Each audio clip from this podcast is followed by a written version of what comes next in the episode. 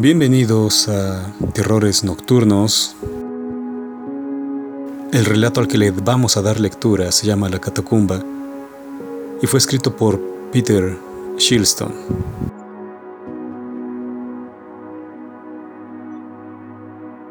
Este relato, al parecer, es, es muy antiguo, la verdad es que no sé bien la fecha, pero yo lo tengo, yo lo leí hace, hace ya muchos años cuando era un niño, adquirí un libro que aquí en México o en Iberoamérica fue publicado como con el título Las mejores historias de terror 1. E incluyen este, a Stephen King, que es el que encabeza la lista. De hecho, la serie de libros de las mejores historias de terror siempre este, encabeza la lista de Stephen King. Esta eh, apareció por primera vez, al menos antologado, este libro, el que yo tengo, es de 1983, pero apareció en Estados Unidos en 1980 bajo, bajo el título More Ghosts, o sea, más fantasmas, y al año siguiente fue recopilado también en las mejores historias de terror del año, The Year's Best Horror Stories, número 9. Aquí fue el número 1, es el primer volumen. Así que vamos a pasar a dar la lectura de esto solo para dar un pequeño, un breve contexto de lo de este relato. El libro refiere que la catacumba está inspirado, aunque el relato parece que dice que es cierto, que es verídico, este, está inspirado en los túneles subterráneos que se supone, así dice el mito, así dice la leyenda, se supone se extendían, corrían bajo la abadía de Telema, que era una, un cementerio italiano donde este mago, Alistair Crowley, practicaba sus ritos, su, magia. E incluso se dice también en las leyendas sobre Crowley que allí, en ese cementerio, debajo, mejor dicho, debajo de ese cementerio, en los túneles de los que vamos a dar lectura a continuación, de los que está inspirado el relato, bueno, allí, en esos túneles, Alistair Crowley abrió un portal interdimensional y trajo, al menos eso dice la tradición, la leyenda, trajo a esta realidad, a nuestra realidad, seres aterradores de universos paralelos. Entre ellos, trajo, invocó a Aiwas, el ser que le dictó la ley, el libro de la ley. Bueno, allí, en esos túneles debajo del cementerio, Crowley invocó a Aiwas. Ese ser que quizá después hablemos de él, algunos lo refieren como si fuera un gris, porque hay, hay una descripción, un dibujos de, este ser de Aiwas, eh, que habló con Crowley. Así que bueno, unos dicen que está inspirado en eso. No obstante, eh, vamos a darle lectura y se darán cuenta, Shilston abreva de la literatura gótica. Es decir, este, los relatos con cementerios que tienen túneles, catacumbas y en los que yacen ahí vampiros, fantasmas y otras criaturas repugnantes. Así que ya, para entrar de lleno al relato, vayamos con esto. Esto se llama La Catacumba. Estoy contando esta historia tal como me fue narrada. Imaginen si pueden, un autocar efectuando la visita de la isla de Sicilia a mediados de agosto, transportando un par de docenas de turistas ingleses de vacaciones, ansiosos de inspeccionar los lugares habituales de interés.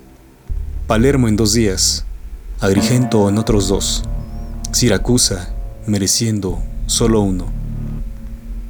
Un viaje en telesilla hasta la cima del Etna y luego de vuelta a casa. El tipo de gente que uno se encuentra en tales viajes es invariablemente el mismo. Cierto número de maestros de escuela, serias parejas de jubilados, Padres que han traído equivocadamente a sus hijos y están empezando a preguntarse por qué no se han ahorrado problemas yendo simplemente a la playa. Y un puñado de personas solas sin ningún lazo aparente. Además, su comportamiento es siempre el mismo. Algunos pasan todo el tiempo gruñendo sobre la calidad de los hoteles y la comida. Los jóvenes se preguntan por qué no hay chicas.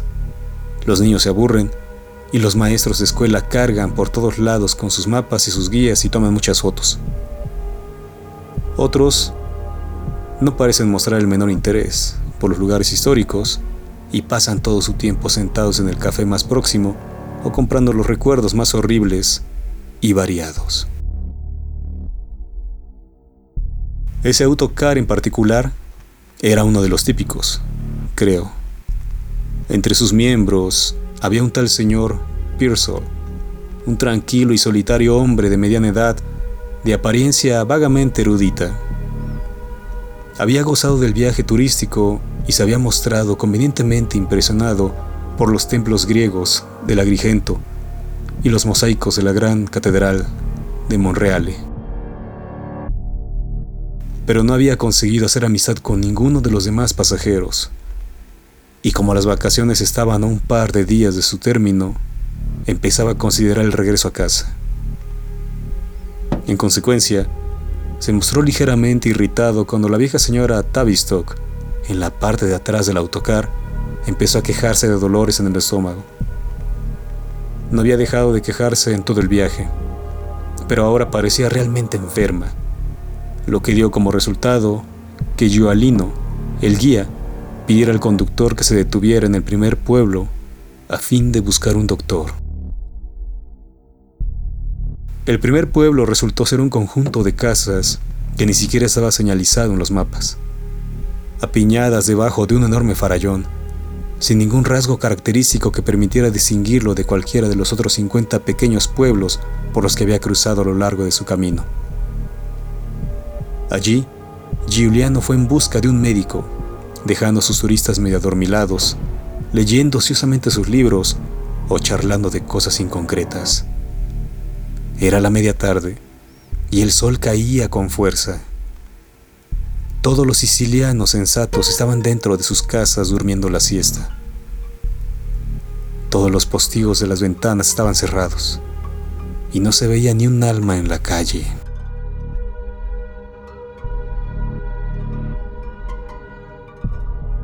Al cabo de un rato regresó Giuliano, lamentando informarles que iban a tener que esperar al menos una hora antes de que la señora Tavistock pudiera recibir atención y ellos pudieran continuar. Mientras tanto, podían salir y estirar las piernas, aunque era difícil que hallaran algo abierto. El autocar haría sonar el claxon para llamarles de vuelta cuando llegara el momento. En este punto, se ensarzó en una animada conversación en italiano con Humberto, el conductor, que hizo varios gestos enfáticos, resultado de los cuales fue una información no demasiado alentadora. La gente del lugar, dijo Giuliano, no era muy sociable precisamente, de modo que los turistas no iban a encontrar muchas facilidades. Los autocares normalmente no se paraban nunca allí, y no tenía el menor objeto visitar el pueblo. Realmente, no tenía nada que ofrecer.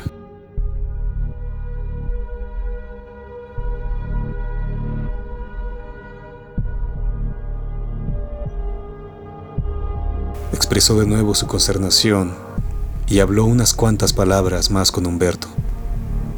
El conocimiento del italiano del señor Pearsall no era demasiado grande, pero creyó captar que no es probable que surjan complicaciones si van todos juntos.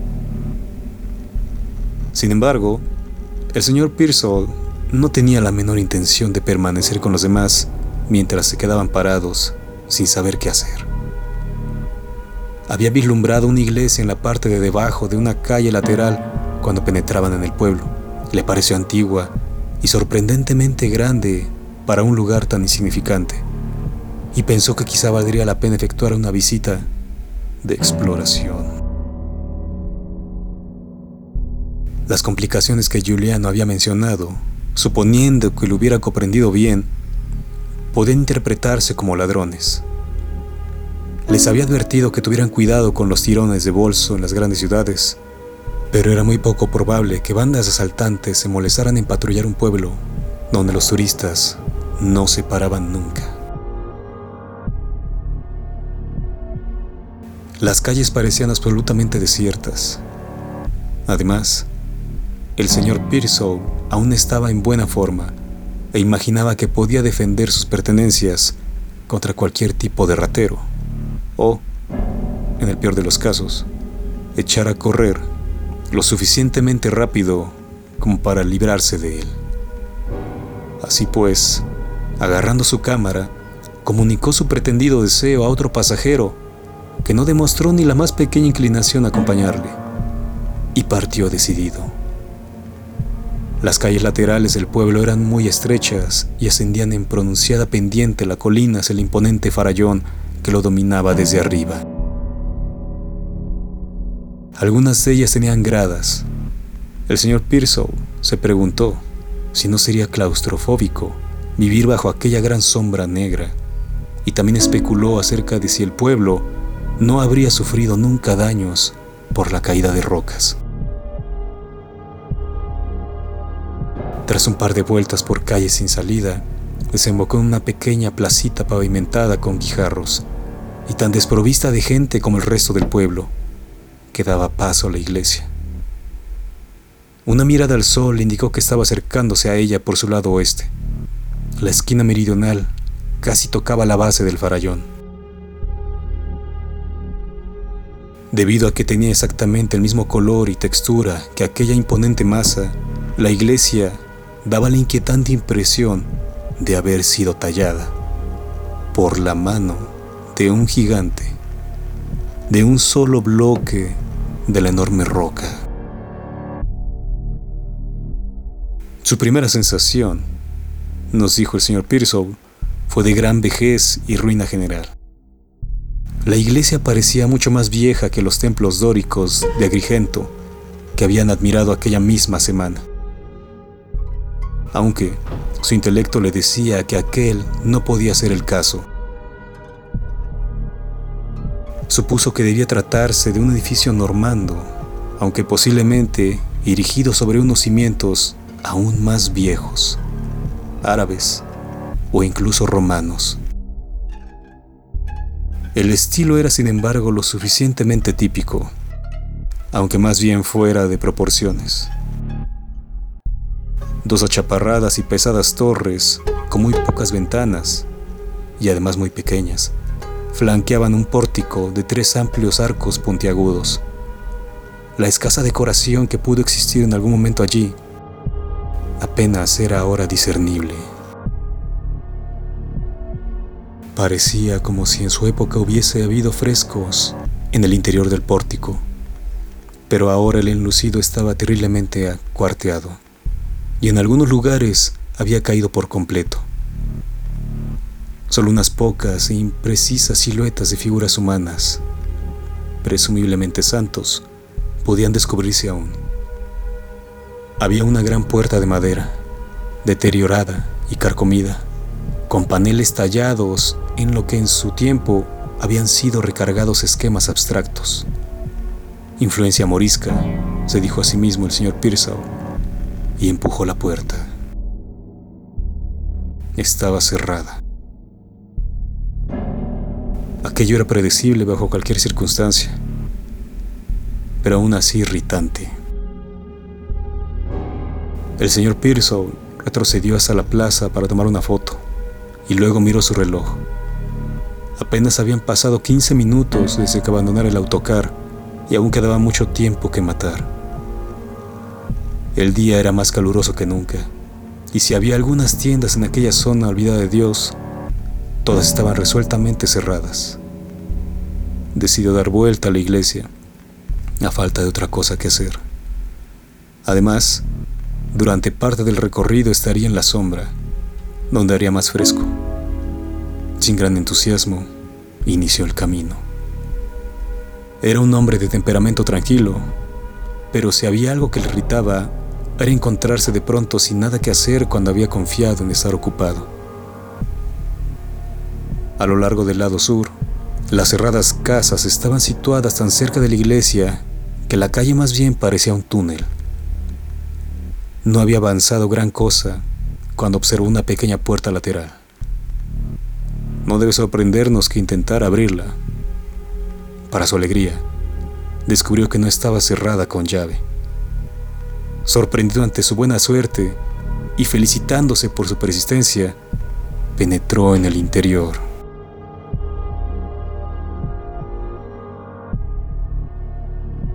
Al principio no vio nada. Tan oscura estaba después del fuerte resplandor del sol de la tarde allá afuera. Muy pronto, los ojos del señor Pearsall se acostumbraron a la penumbra y fue capaz de mirar a su alrededor.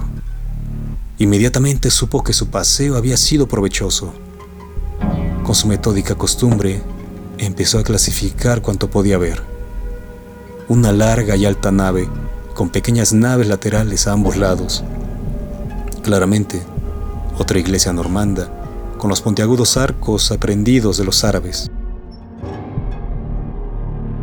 Pero, a diferencia de algunas de las otras que había visto en sus visitas, aquella no había sido reformada durante el periodo barroco. No se veía ninguna pilastra corintia. Los capiteles de las columnas parecían una masa de grotesca talla, aunque estaban tan sucios de un espeso tizne que no podían distinguirse claramente. Por supuesto, todo el interior estaba muy sucio los bancos llenos de polvo y las velas tan descoloridas que parecía como si no hubieran sido encendidas en años. Sin lugar a dudas, no esperaban visitantes, puesto que no había guía alguno para la visita, ni postales visibles por ningún lado.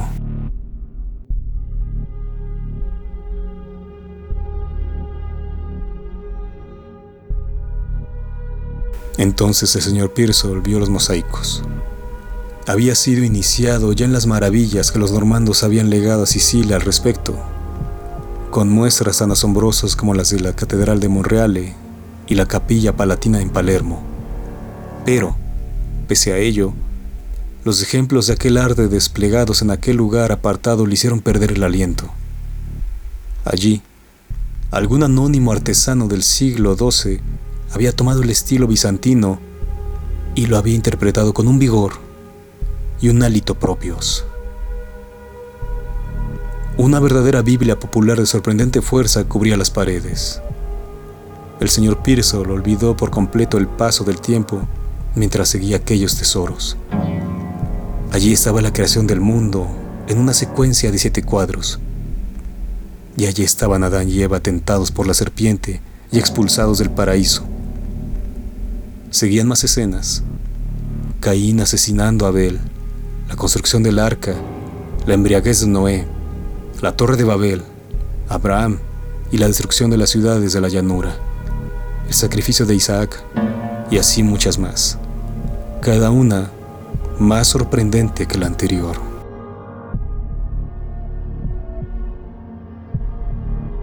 Resultaba extraño, pensó el señor Pearsall, mientras avanzaba de escena en escena, lleno de maravilla y admiración que los habitantes de aquel pueblo desanimaran a los turistas. Allí tenían algunos de los mosaicos más excelentes de la isla, sino de toda Italia, y sin embargo dejaban que fueran deteriorándose lejos de la vista, en una sucia iglesia cerrada. Solamente con un poco de iniciativa y energía por parte de las autoridades del pueblo, era seguro que los visitantes acudirían en tromba para ver tales maravillas tenían en contra de los turistas. Seguro que en el lugar había suficientes propietarios de cafés en perspectiva y vendedores de recuerdos como para insistir en que se hiciera algo. ¿Por qué la iglesia no se mencionaba en ninguna de las guías turísticas que tan asiduamente había leído antes de iniciar el viaje?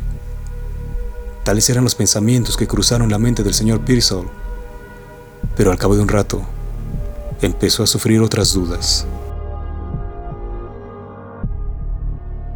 Se le hizo evidente que, aunque el artista poseía un gran vigor natural, era la plasmación del mal lo que más atraía lo mejor de su arte. La serpiente en el jardín del Edén, por ejemplo, poseía un rostro humano que exhibía una siniestra y seductora mirada de sorlayo. En la historia de Caín y Abel, no había la menor duda de que era Caín quien representaba al héroe. Abel, mientras yacía impotente en el suelo, era un simple y desventurado bobalicón, mientras que su asesino, de pie sobre él con una espada alzada para hendirle el cráneo, estaba lleno de potencia salvaje. En Babel, los soldados del rey Nimrod parecían meros autómatas sin voluntad. Por su parte, el cuadro de Saúl y la bruja de Endor estaba situado en el extremo más oscuro de la iglesia, quizá deliberadamente cubierto de telarañas.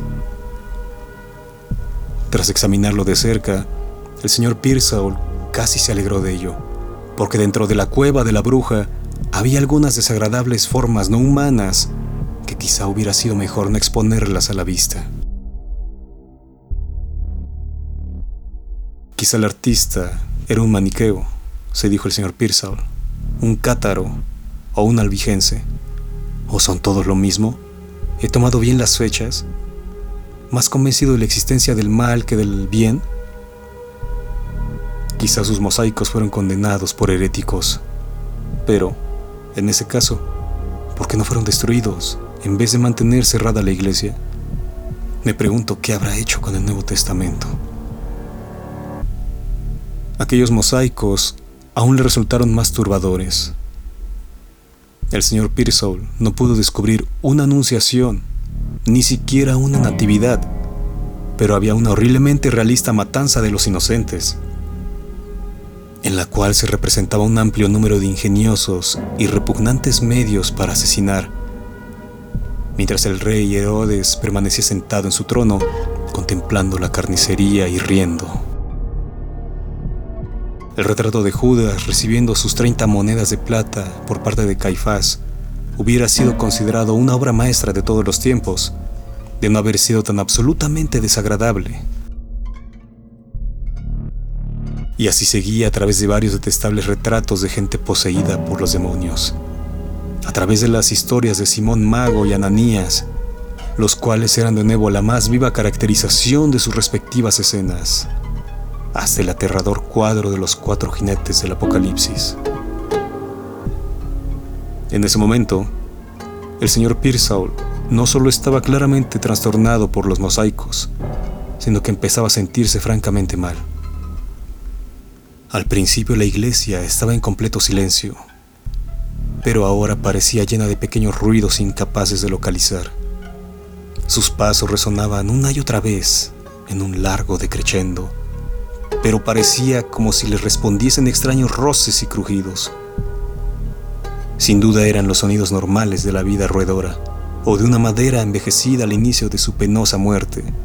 Pero cuando, como el señor Pearsall, uno se encuentra solo en una antigua iglesia en medio de un pueblo extraño, donde ni siquiera un solo habitante ha mostrado aún su rostro y donde además uno está rodeado por las más inquietantes ilustraciones del mal bíblico, tales explicaciones racionales pierden inevitablemente fuerza. Una o dos veces contuvo el aliento y permaneció completamente inmóvil para ver si los ruidos continuaban.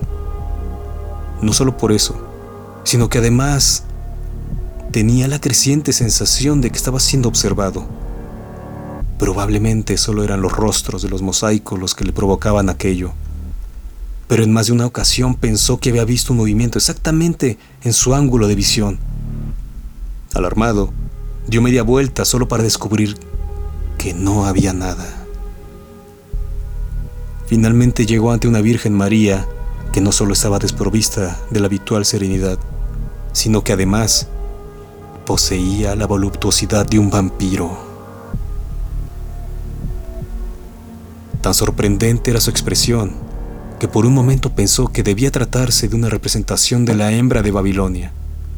Pero no, tenía la postura y las ropas habituales de la Virgen. Además, en sus brazos estaba el niño Jesús, un horrible pequeño con una asuntuosa y mojigata sonrisa que hizo pensar al señor Pearsall en el saciado apetito hacia algo perverso. Se estremeció y sintió una sensación de tan agudo desagrado que por un momento olvidó completamente los ruidos. Durante todo aquel tiempo había evitado mirar hacia el lado oeste, procurando reservar para el final la visión de lo que siempre era la gloria de las iglesias sicilianas, la gran figura de Cristo en el ábside de encima del altar. Incapaz de contenerse por más tiempo, volvió su mirada en aquella dirección. Por supuesto, era una obra maestra, pese a la suciedad y a las telarañas que lo envolvían. Como es costumbre, la imagen representaba la cabeza y los hombros de Cristo, vestido de rojo y azul, el brazo derecho levantado para dar la bendición, el izquierdo sosteniendo un libro abierto escrito en griego. El tratamiento dado por el desconocido artista era maravilloso, pero la expresión en el rostro de Cristo únicamente podía calificarse de horrible. Una maligna sonrisa de desprecio la mirada muy penetrante. El señor Pearsall no sabía griego, pero sospechó que las palabras escritas en la página abierta del libro no eran ningún texto normal de las escrituras. ¿Y la mano derecha? ¿Era el gesto habitual de la bendición? ¿O el primero y último dedos estaban erguidos con el conocido gesto de los cuernos del diablo? Esta es una iglesia blasfema, se dijo el señor Pearsall a sí mismo. Los mosaicos pueden ser excelentes, pero también son terribles. Algún obispo, quizá incluso el Papa, los condenó e hizo que la iglesia fuera cerrada.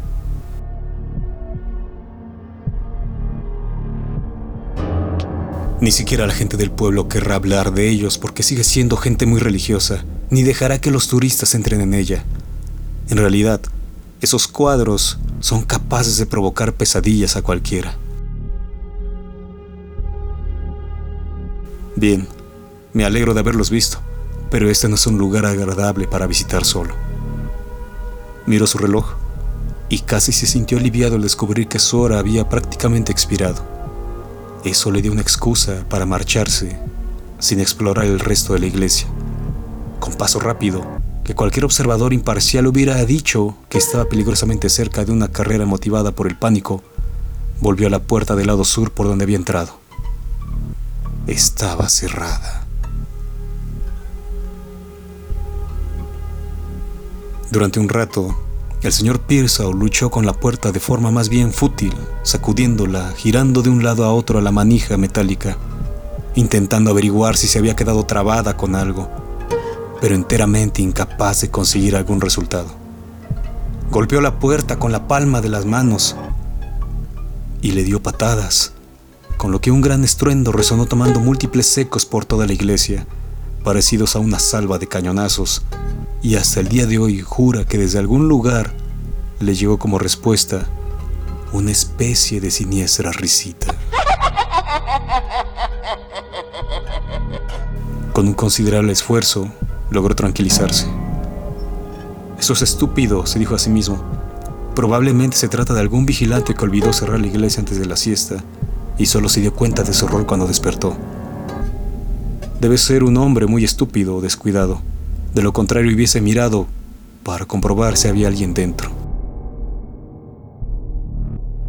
De todos modos, no deseaba volver a golpear de nuevo la puerta y obtener aquel horrible eco así que decidió buscar otra puerta que pudiera estar abierta. La lógica le sugería que debía haber una en el lado norte, quizá abriéndose a un claustro o algo parecido. Cruzó la nave con una cierta ansiedad nerviosa y evitando cuidadosamente mirar la blasfema figura del Cristo, aunque podía sentir la cruel mirada clavada en él con una fuerza casi tangible, y fue en su busca. Por supuesto, Existe una puerta en el ángulo de la nave lateral norte, y no estaba cerrada, aunque daba la sensación de que hacía mucho tiempo que no había sido abierta. Necesitó desarrollar una gran fuerza para hacerla girar. Chirrió horriblemente mientras se abría hacia adentro, dejando escapar una lluvia de polvo y un peculiar olor a moho se expandió por el aire. El señor Pearsall se encontró ante un tramo de gastados peldaños de piedra que descendían hacia la oscuridad. Aquello no parecía en absoluto una salida. De hecho, El olor sugería que la cámara inferior, fuera lo que fuese, estaba completamente aislada del aire exterior. Y así había estado durante mucho tiempo. Era un camino nada prometedor para alguien que deseaba abandonar el edificio. Incluso hoy el señor Pearsall no ha sido nunca capaz de proporcionar una explicación satisfactoria del por qué decidió descender aquellos peldaños. Ya era tarde, y después del turbador efecto de los mosaicos, la mayor parte de su celo explorador se había evaporado. Sin embargo, no conseguía resistir la atracción de aquel umbral. Más tarde se preguntó si realmente había poseído un completo control de sus movimientos.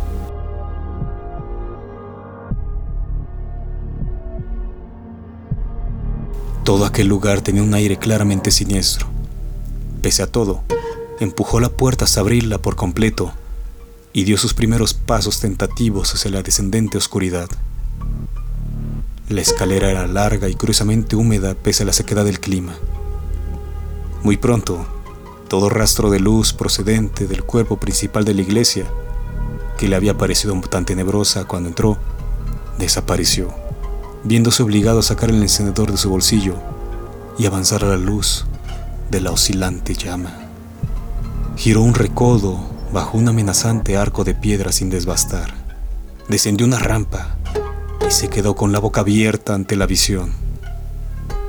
Era una catacumba.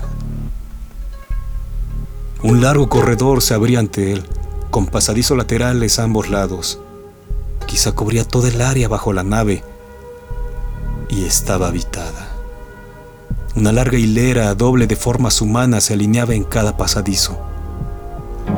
Todas las clases y edades tenían sus representantes allí, hombres, mujeres, monjes y guerreros, eruditos y damas encopetadas, todos vestidos con ropas que en su tiempo debieron de ser las mejores, pieles, sedas y trajes recamados, ahora lamentablemente rotos y deteriorados pero conservando aún un destello de su pasada gloria.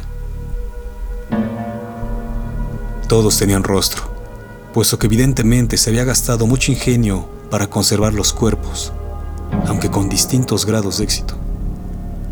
Había una muchachita cuyas ropas parecían tener al menos 200 años de antigüedad, pero que por su piel y su pelo cualquiera hubiera dicho que estaba dormida.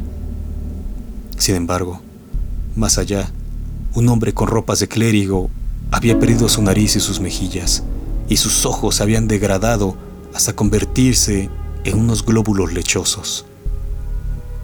Y algo más apartado, un soldado con coraza de acero repujado, que quizá fuera un mercenario del periodo del Renacimiento, había perdido enteramente su carne, sonriendo impávido desde su calavera.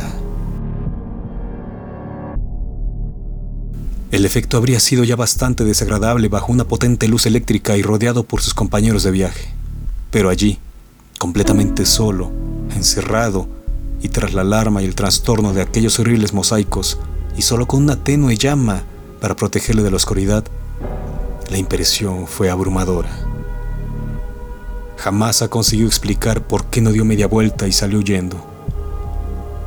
Se refugia diciendo que sintió como una llamada que la atraía hacia allí. Realmente es irrefutable que caminó adentrándose en aquel pasillo, por entre aquellas espeluznantes hileras de muertos. El horror apoderándose de él, entrando en él, pero también incapaz de retroceder. Todos aquellos cuerpos llevaban allí mucho tiempo. El conocimiento que el señor Pearsall tenía de la historia de la indumentaria no era muy grande, pero estaba completamente seguro de que ninguno de aquellos deteriorados atuendos se había colocado más allá de mediado del siglo XVIII. Sin embargo, la mayoría parecían medievales. Lo que quedaba de su mente racional le dijo que catacumbas similares eran algo común en todas partes, pero tal pieza de información parecía extraordinariamente inútil. A medida que penetraba en la catacumba, le parecía retroceder en el tiempo hasta los inicios de la Edad Media. Muy pocos de los rostros conservaban carne ya en ellos. Algunos casi estaban desnudos, con las ropas reducidas a pobres andrajos, y otras simplemente caídas en el suelo. Pero siguió adelante hasta llegar al final. Por entonces ya había perdido todo sentido de la orientación, pero sospechaba que estaba avanzando bajo el altar, bajo el Cristo de los cuernos del diablo, bendiciendo y su malevolente mirada. Allí estaba el centro de aquel laberinto de muerte, un gran trono de madera dorada, en buena parte podrida, donde había un cuerpo sentado con las espléndidas ropas y la mitra de un obispo. Todo esto, el señor Pearsall lo vio a distancia, pero a medida que se iba acercando no miraba directamente a la figura. Intentó forzar la vista para mirar solamente las zapatillas, pues estaba convencido de que perdería la razón si miraba más arriba. Pero fue incapaz de luchar cuanto una fuerza más fuerte que su propia mente le hizo levantarle gradualmente la cabeza más y más arriba. La capa consistorial bordada de oro, las esqueléticas manos con el anillo episcopal rodeando holgadamente el hueso de un dedo, el báculo sujeto verticalmente en la otra mano, los huesos del rostro desnudo de toda carne, los risueños dientes amarillos, los ojos, los ojos no habían desaparecido, seguían vivos, penetrantes, mirando fijamente. Dios mío, los mismos ojos del Cristo en el mosaico. El encendedor cayó de la inerte mano del señor Pearsall que se vio sumido en la oscuridad. Era un encendedor de forma cilíndrica y pudo oír cómo rodaba fuera de su alcance. Por unos breves segundos tanteó inútilmente el suelo en su busca. Luego se dio cuenta de que la búsqueda era inútil. Tendría que encontrar su camino de salida en una total oscuridad. ¿Cuán lejos estaba? ¿Cuántas vueltas había dado? Agitó sus brazos hacia adelante y a ambos lados, Caminó unos pocos pasos, tocó piedras, se volvió, anduvo un poco más hasta que encontró otro obstáculo. Giró de nuevo. Fue en ese instante cuando empezó de nuevo a oír ruidos, un roce seco, horrible, que hubiese querido pensar que se trataba de una rata. Iba detrás de él. Avanzó más deprisa y chocó con uno de los cuerpos. Su rostro se enterró en la podrida tela y sintió cómo los brazos sin vida rodeaban sus hombros. Perdiendo completamente los nervios, gritó, un sonido ahogado que se extinguió rápidamente. Corrió la aventura, golpeó contra otro cuerpo, volvió a correr y chocó de nuevo. Los cadáveres estaban derrumbando a todo su alrededor, y sin embargo, aún se oía un roce como si se arrastraran, y un seco y sepulcral crujido detrás de él, también moviéndose. Cayó, se cortó en las manos y gritó de nuevo, pero no de dolor, Perdió la cuenta de cuántas veces tropezó con obstáculos hasta que, lleno de arañazos y sangrante, no pudo ir más allá y se cubrió las espaldas apoyándolas contra el muro de piedra. El sonido susurrante estaba muy cerca ahora. Luz. Necesitaba luz.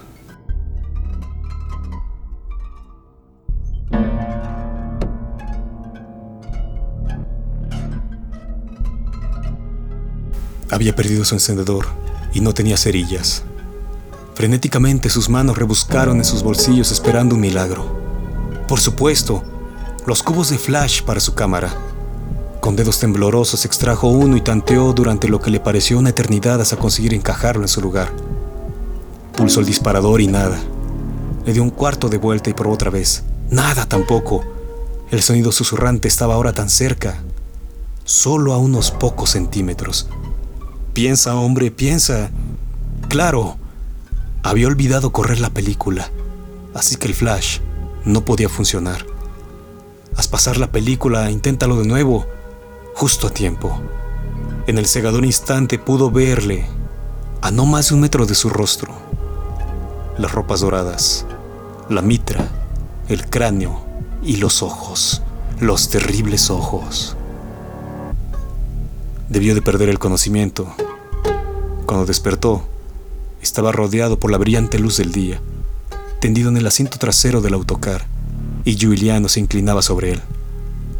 El otro turista le había dicho dónde se había dirigido el señor Pearsall, y cuando vieron que no regresaba a tiempo, Giuliano y Humberto se habían dirigido a la iglesia en su busca. Al entrar por la puerta sur, negaron categóricamente que estuviera cerrada, oyeron sus gritos desde la cripta y vieron el flash. Lo encontraron sin dificultad. Estaba a pocos metros de las escaleras. Giuliano se sentía más aliviado que irritado, pero reprendió al señor Pearsall por desordenar los cuerpos de la catacumba.